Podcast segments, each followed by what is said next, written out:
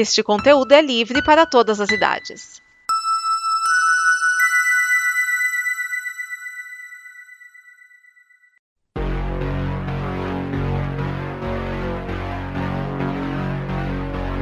Oi, aqui é a Liv. Oi, aqui é o Raoni. Você já sabe que está rolando uma pandemia do novo coronavírus.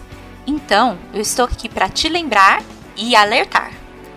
Para se cuidar, higiene básica ajuda. Lave bem as mãos com água e sabão ou com álcool gel. Ao tossir ou espirrar, abafe com o braço.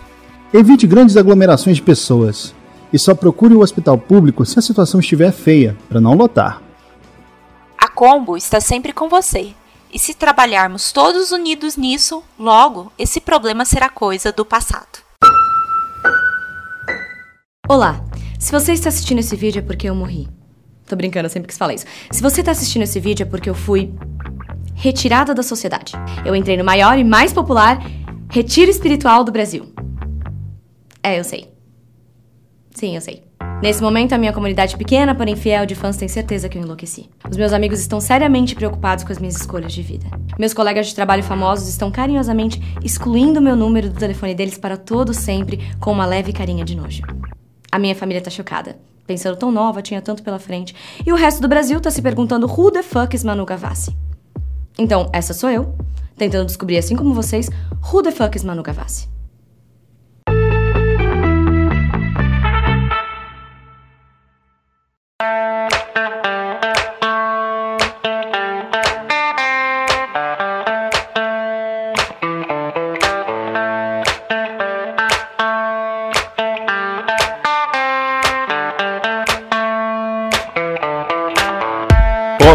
Sejam bem-vindos a mais um Afiando Machados. Eu sou Vinícius Schiavini, o apresentador deste programa, e hoje nós vamos falar exatamente esta pergunta que você ouviu. Who the fuck is Manu Gavassi? Ou melhor dizendo, quem de achos é Manu Gavassi? Coloquei aí um pequeno, um pequeno filtro família. Bom, eu vou explicar o porquê que eu estou falando de Manu Gavassi. É claro que isso vem na esteira da popularidade desta edição do Big Brother Brasil, mas também tem um ponto muito interessante de organização e metodologia que eu vou falar. Bom, antes de falar de Manu Gavassi, os recados básicos. O Afiano Machados faz parte da família Combo, essa comunidade de conteúdo que existe em comboconteúdo.com. Você pode ir lá e conferir e pode nos apoiar no apoia.se barra combo em que você nos ajuda a partir de 10 reais a continuar fazendo o conteúdo do amanhã. Por exemplo, você conhece algum outro programa de organização e metodologia? Pois é, né? Então, vai lá, apoia.se barra combo. Quero agradecer sempre ao Raoni Ferragando, Diogo Scooby e a Silvana Chagas pelo apoio que eles estão dando para a gente continuar.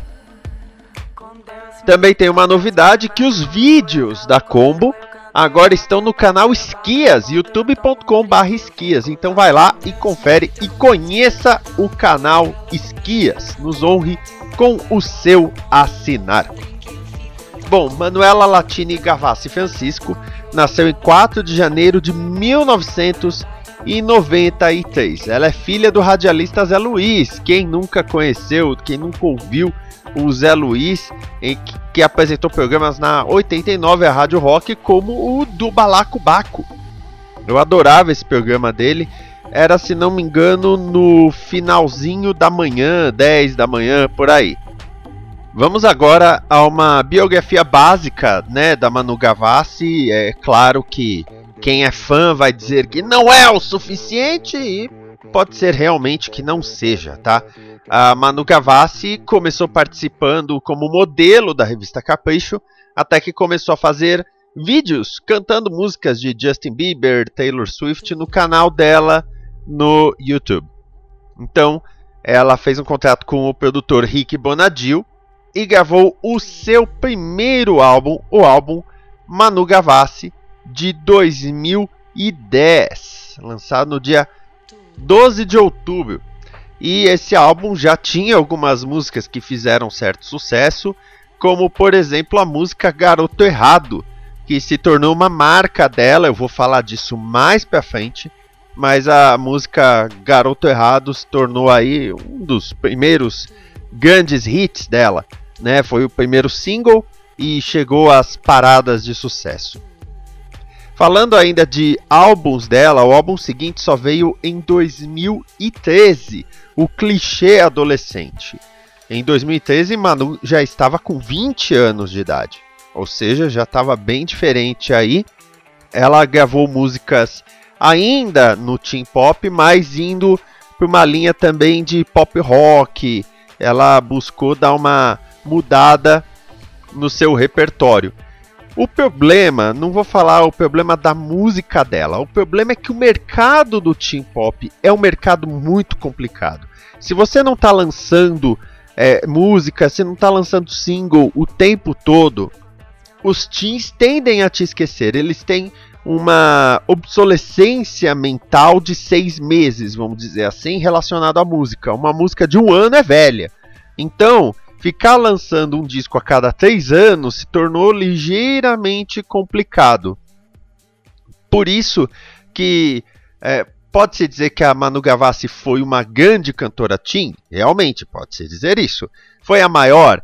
Aí é complicado, porque nesse meio tempo a gente tem, por exemplo, a entrada da Anitta. A Anitta está lançando música o tempo todo, até mesmo música da qual ela não gosta.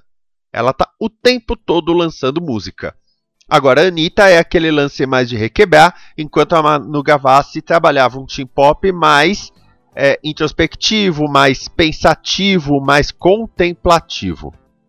O terceiro álbum dela, que na verdade é um EP, EP é um extended play, é um álbum com menos músicas, no caso tem cinco músicas, todas compostas pela Manu Gavassi, é Vício, de 2015, e o grande chan desse, desse álbum, quando foi lançado, até na, no press release eu lembro que dizia: Olha, esse disco foi produzido por Júnior Lima. E sim, aquele Júnior de Sandy Júnior.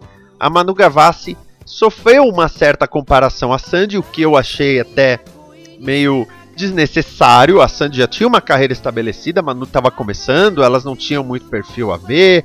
A, a Sandy, queira ou não, ela montou uma imagem desde criança. A Manu é, era uma história completamente diferente. Essa comparação eu achei desnecessária na época, né? Mas lançou esse EP que já não estourou como poderia. O próximo álbum da Manu Gavassi é chamado Manu. Ele foi lançado é, com a Universal Music, então ela já tinha encerrado com a Midas do Rick Bonadil, e ele foi lançado em 2017. E aí pode-se dizer que foi a grande quebrada da Manu. Por quê? Porque ela lançou um popzão com sintetizador, uma coisa pesada. É muito divertido ouvir. Claro que as letras ainda possuem uma certa introspecção, eu ainda vou falar mais disso, mas ela se libertou um pouco, meio assim, não sou mais teen, né? Até porque 2017 ela tinha 24 anos, né? Então, é, com 24 anos, se a pessoa ainda diz que é teen, tem alguma coisa errada aí e ela não fez isso.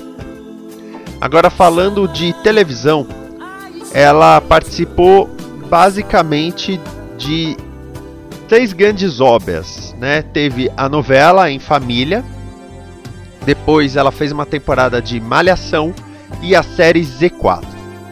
Falando da Malhação, é a temporada Malhação Sonhos de 2014 para 15, tá? Da Rosane Svartman e Paulo Holm. E ela era a vilã. Vamos colocar assim. Ela também fez a série Z4, parceria do SBT com o Disney Channel. E nessa produção ela é a filha de um produtor que ajuda ele a montar uma, uma espécie de boy band que até fez shows de verdade. Essa série teve boa audiência, na verdade, eu não sei o que, que levou ao cancelamento do projeto. Eles simplesmente pararam com tudo, mas tudo bem.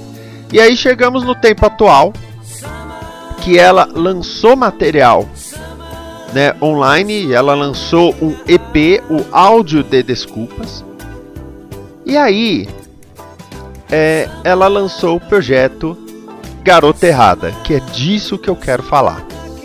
Ela foi selecionada, o Big Brother Brasil desse ano decidiu chamar é, pessoas conhecidas e pessoas desconhecidas, tá? Vamos, vamos falar desse jeito, tá? Então eles chamaram pessoas que já tinham né, um conhecimento do público e pessoas é, é, que não eram assim, né, famosas. Elas eram participantes inscritos, né, na casa.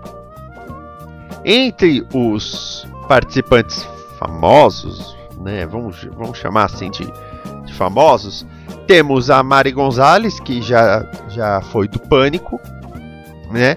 Teve o Babu Santana, que é ator. Tem o Pyong Lee, o hipnotizador. E tem a Bianca Boca Rosa, influencer de maquiagem. Né? Então teve toda essa essa turma participando e a Manu Gavassi, que eu já posso dizer, o programa já acabou, ela ficou em terceiro lugar do, do programa. Ela não é, curiosamente, ela não é a mais nova uh, do programa, tá? Na verdade, a mais nova do programa é a é o Daniel que nasceu em 1997. Eu tô vendo isso agora, tá? Mas ela era a menorzinha ali, né? Era, era até divertido. E quando ela foi selecionada para o Big Brother, ela decidiu se preparar. E eu só soube disso recentemente. Por que, que ela decidiu se preparar? Por que, que eu disse isso? Ela tem as redes sociais dela, no, no Instagram e no, no YouTube, e ela montou material para todo o Big Brother. Ela mesma já disse que ela montou, por exemplo, 16 vídeos, 16 conteúdos, caso ela fosse líder nas 16 semanas. 16 de paredão, 16 de anjo, ela simplesmente pegou meia dúzia de roupas, a câmera, pediu ajuda de amigos, etc. Não sei quanto tempo isso levou, ela fala que foi um dia. Pode ser, com, com planejamento. Ela traçou o roteiro. Ela traçou um roteiro. Tá, eu vou falar isso nessa ocasião, vou falar isso nessa tal. E filmou. E aí ela fez duas linhas. A linha do YouTube. Ela fez a parte do Garota Errada, que é uma série em que ela fala com a câmera. Basicamente, são vídeos curtinhos, tá? 3 minutos no máximo, porque, né? Eu já vou falar de público. O primeiro é esse uh, Who the Fuck is Manu Gavassi, mas ela fala de outros. Uh, Retiro Espiritual versus Reality Show, Guru do Amor, enfim. Ela fez aí alguns vídeos em que ela meio que se apresenta para quem não a conhece, colocando isso que eu falei de vídeos curtos. E aí vamos para o Instagram. Ela fez inúmeros, infinitos vídeos e fotos, principalmente vídeos, em que ela fala do que está acontecendo naquele momento. Se é carnaval, tem um vídeo de carnaval. Se é Páscoa, tem um vídeo de Páscoa. Ela fez um roteiro para todas as possíveis situações que ela poderia ter durante a estadia no Big Brother Brasil. Tem vídeo de tudo. E o fato de que ela chegou até a final do programa mostra como o planejamento dela funcionou. Porque, como eu disse, ela fez vídeo indo para paredão, ela fez vídeo ganhando de líder, ela fez vídeo ganhando de anjo. Se ela ganhasse de anjo cinco vezes, ia ter cinco vídeos diferentes dela falando. Ela planejou tudo, esquematizou tudo. Eu imagino como foi para organizar esses arquivos. Não deve ter sido fácil. Ficou com uma pessoa de confiança para cuidar disso, obviamente, né? E da final, ela fez um vídeo no dia da final dizendo qual era a roupa que ela ia usar se chegasse na final. Ou seja, ela jogou um planejamento e olha que o Big Brother teve uma extensão de quatro dias. Ela jogou todo um planejamento de tudo o que poderia acontecer com ela na casa. paredão, tal, tal, tal. E alguns vídeos adicionais que na verdade não dizem nada específico do que está acontecendo na casa. Tem o que ela fala, querido diário, perdi o controle, querido diário. Oh meu Deus, querido diário, o que está acontecendo? Ou, ah, como é bom contar com os amigos, amigos de verdade. Ela é meio vaga, porque não tem como saber o que está acontecendo antes de acontecer. Então ela, ai, querido diário, hoje eu estou meio triste. Ou estou no paredão, minha pressão caiu. Ela não fala com quem ela está no paredão. Poderia ser que alguém desistisse. Ela fez vídeo para quarto branco. Ela fez vídeo para castigo de monstro. Ela fez vídeo para todas as possibilidades e alguns no meio, todos curtos. Eu estou falando de 20 segundos no máximo no Instagram. E aí vem a questão do público. A Manu Gavassi sabia com quem ela ia falar. Pequena, de traços delicados, jeito delicado, buscando falar de uma forma zen, ela até falou de retiro espiritual. Ela buscou atingir os adolescentes.